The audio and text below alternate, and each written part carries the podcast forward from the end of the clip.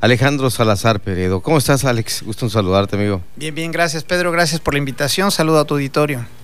Bueno, después de esto que fue el proceso local electoral, donde pues, hubo sorpresas para muchos y para unos pocos también, el detalle que vuelve aquí al Congreso del Estado es el, lo que está pasando. Ya otra vez volvieron a las andadas los legisladores de Morena y hacer de las suyas. Sí, mira, es correcto. Em, se regresaron, te voy a hablar del día jueves 10 de junio, se regresa nuevamente a, la extraordinaria privada del 6 de marzo del 2020. Eh, en esa sesión eh, trataron el acuerdo de remover de sus cargos a algunos diputados y funcionarios del propio Congreso. Entonces, el diputado Humberto Arce eh, del grupo parlamentario, parlamentario de Morena vuelve a tomar el, tema, ¿no? Y mira, es muy triste ver que se regresen y que terminen como empezaron, aunque era de suponerse, ¿no? Dicen que todo lo que empieza mal termina mal.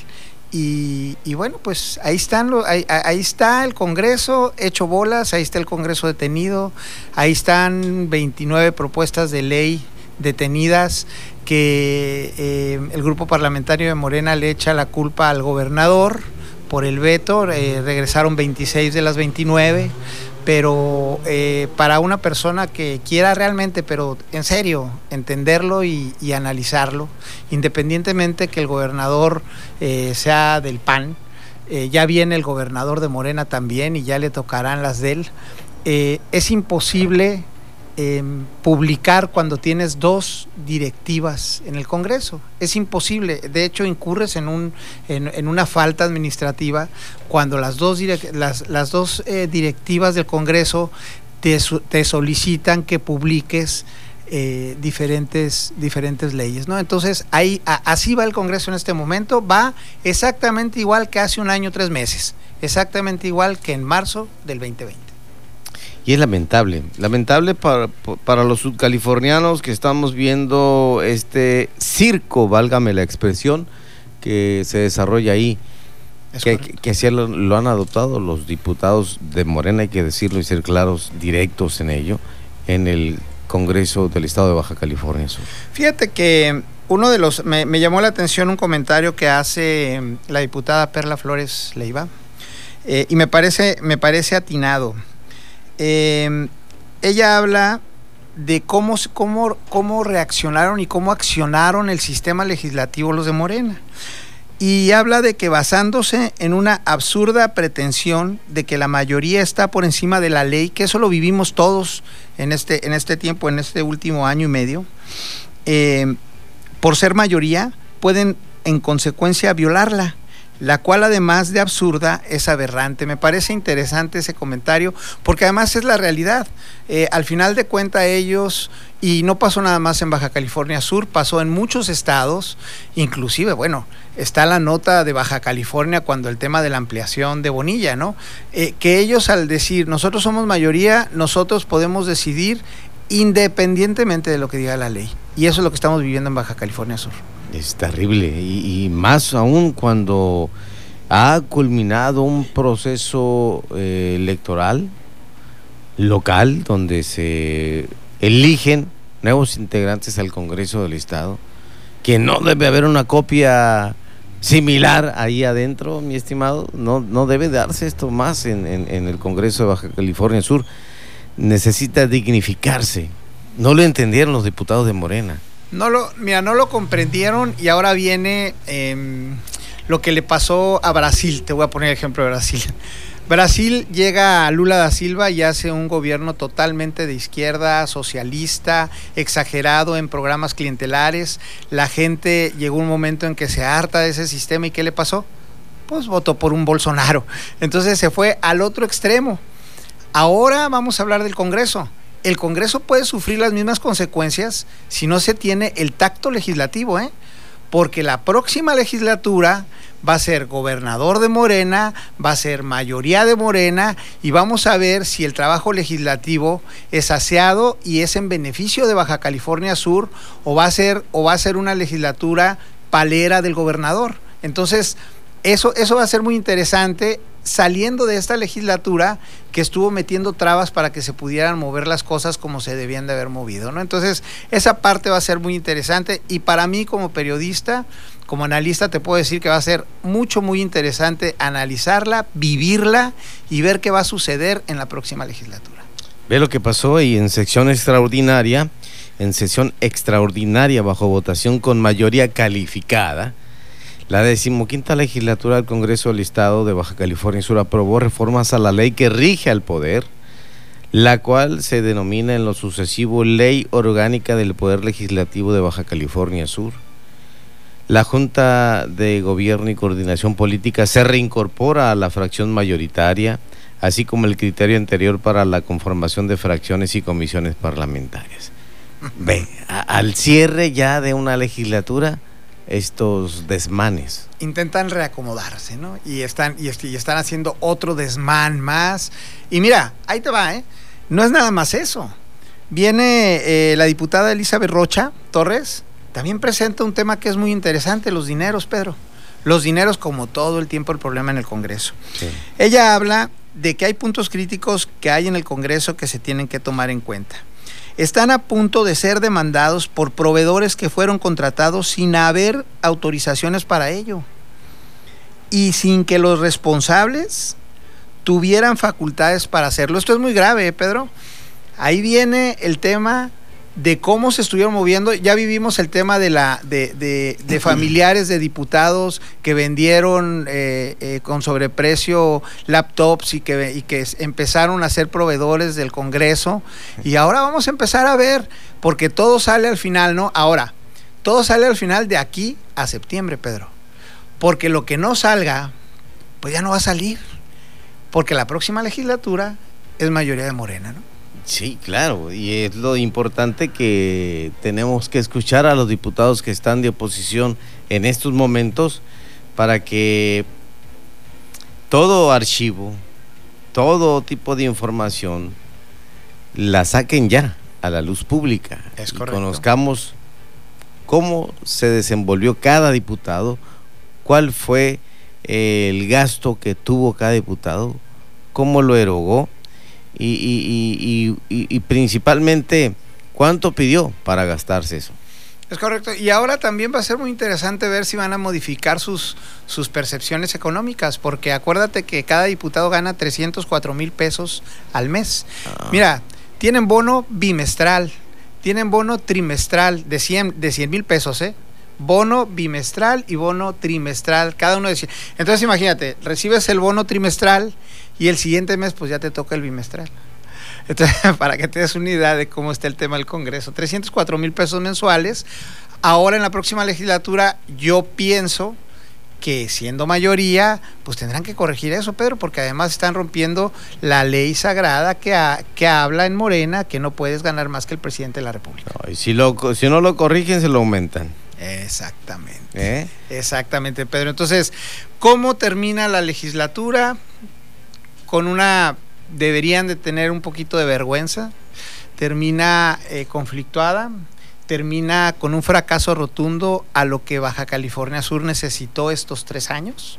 Así termina la legislatura y vamos a ver cómo nos va en la que viene, que ya no va a haber esa probable oposición, va a ser una posición muy pequeña, que estoy seguro va a ser una representación muy importante y la, ciudadanía tiene que entender que lo más importante de un Congreso son las oposiciones, independientemente de qué partido sean, porque de otra manera termina sucediendo lo que sucedió en la Cámara de Diputados Federal, terminan siendo paleros del presidente.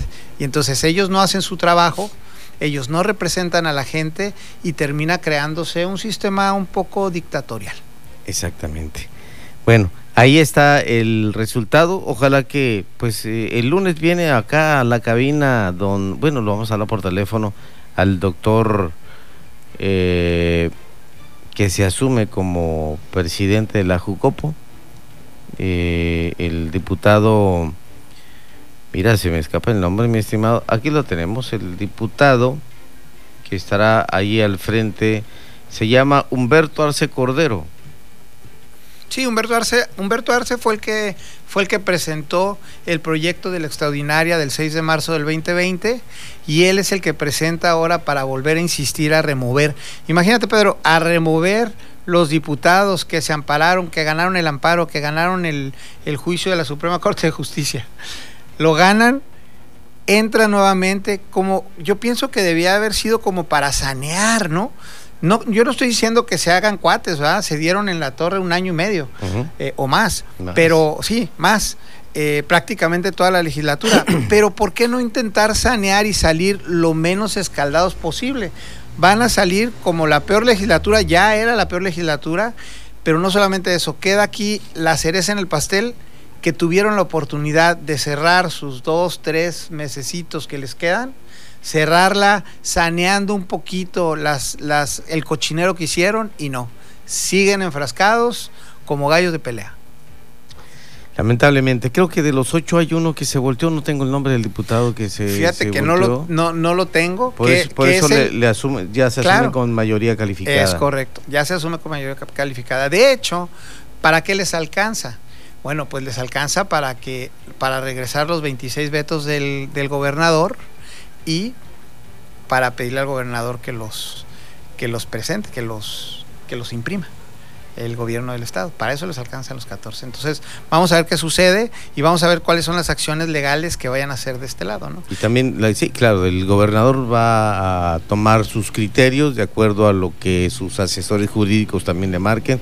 Él, él, es un abogado muy profesional y seguramente habla, habrá de, de tomar una decisión muy importante no a la ligera ni al vapor como lo están haciendo los diputados actuales de, Morena. Y que no se confunda la ciudadanía, en ese, porque muchas veces la gente piensa, no, es que uno defienda al gobernador, no es que uno defienda a Víctor Castro, no es que uno defienda a Morena, no. Vamos hablando directamente de lo legal. Hay que, hay que tratar de entender que, que los vetos van sobre un tema jurídico. Si yo tengo dos presidentes, de las dos presidentes en el Congreso, de las mesas directivas del Congreso, yo como gobernador, el, cualquiera que sea el gobernador, pues no puede hacerle casos a los dos. Es imposible. Entonces, eh, eh, la farándula política se ha dedicado a decir que, el gobernador que se mete en el Congreso, entendamos una cosa, si el Congreso se mandara 100% solo, que sí se manda como poder, pero también el gobernador puede decir, sabes que le doy un visto bueno y no se lo doy, y por qué razón se lo doy y por qué razón no se lo doy. Entonces yo recomiendo a la ciudadanía que, que, escuche, que escuche, que lea. Exacto, para que vea cuál es, y, sabes qué, para que aprendamos todos, Pedro. Porque esto es un aprendizaje, tenemos que aprender las razones tanto de, tanto de la izquierda, tanto de la derecha, comprenderlas y nosotros tomar nuestras propias decisiones. Al final, lo más importante es la decisión de la ciudadanía y su decisión en las urnas que hoy eh, llevó a Morena a gobernar el próximo en la próxima administración en todo el estado. Y bueno pero que hagan las cosas bien mi estimado no no eh, el, el, profe Víctor Castro tiene la gran oportunidad de ser el mejor gobernador de Baja California Sur. Yo estoy de acuerdo si se lo propone y mira sabes que lo tuvo en su oportunidad perdón que te interrumpa Leonel Cota pero pues siguió enyerbado, peleándose con los sectores, con los partidos, con sus opositores y no pudo amalgamar todo esta, todas estas fuerzas tan importantes sociales para poder ser un mejor gobernador. No lo, no lo logró, ni Narciso Agúndez tampoco. Hay un destello, hay un destello que nos habla que muy probablemente no vaya a suceder lo que estás comentando. Mira, hay un run run, y voy a decir run run, ¿Ok?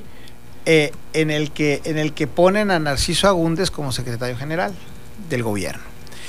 Y hay muchos conflictos internos en la izquierda. En este Cuidado con eso, porque acuérdate que hay, hay muchos callos que se van a pisar en el sentido muy claro, muy sincero y directo de, por ejemplo, hay un diputado que es su hijo. Es. Y, y se ve involucrado en un tema del asesinato de un joven, el joven Daniel Hernández. Así es. Así, es que la gente, la familia va a exigir justicia. Bueno, ya, empezó la señora, ¿eh? La señora ya preguntó, ahora sí, en este gobierno nuevo, ¿habrá justicia para mi hijo? Exactamente. Y también justicia para el pequeño Iván, también. exactamente. Entonces, hay, hay varias, hay varias, ya también lo, el tema de Jonathan, también, también ya le pidieron a Víctor que se esclarezca eh, el tema de Jonathan. Entonces, eh, yo pienso que para el... Jonathan Hernández. Sí.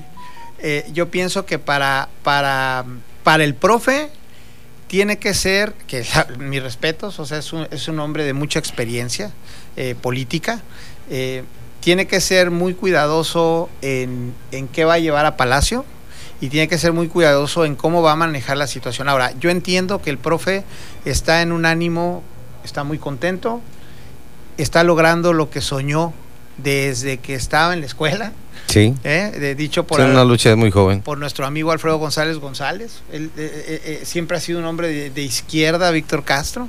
Entonces, sí, puede ser el mejor gobernador que haya tenido Baja California Sur. sí, se lo propone. Pero ¿sabes qué?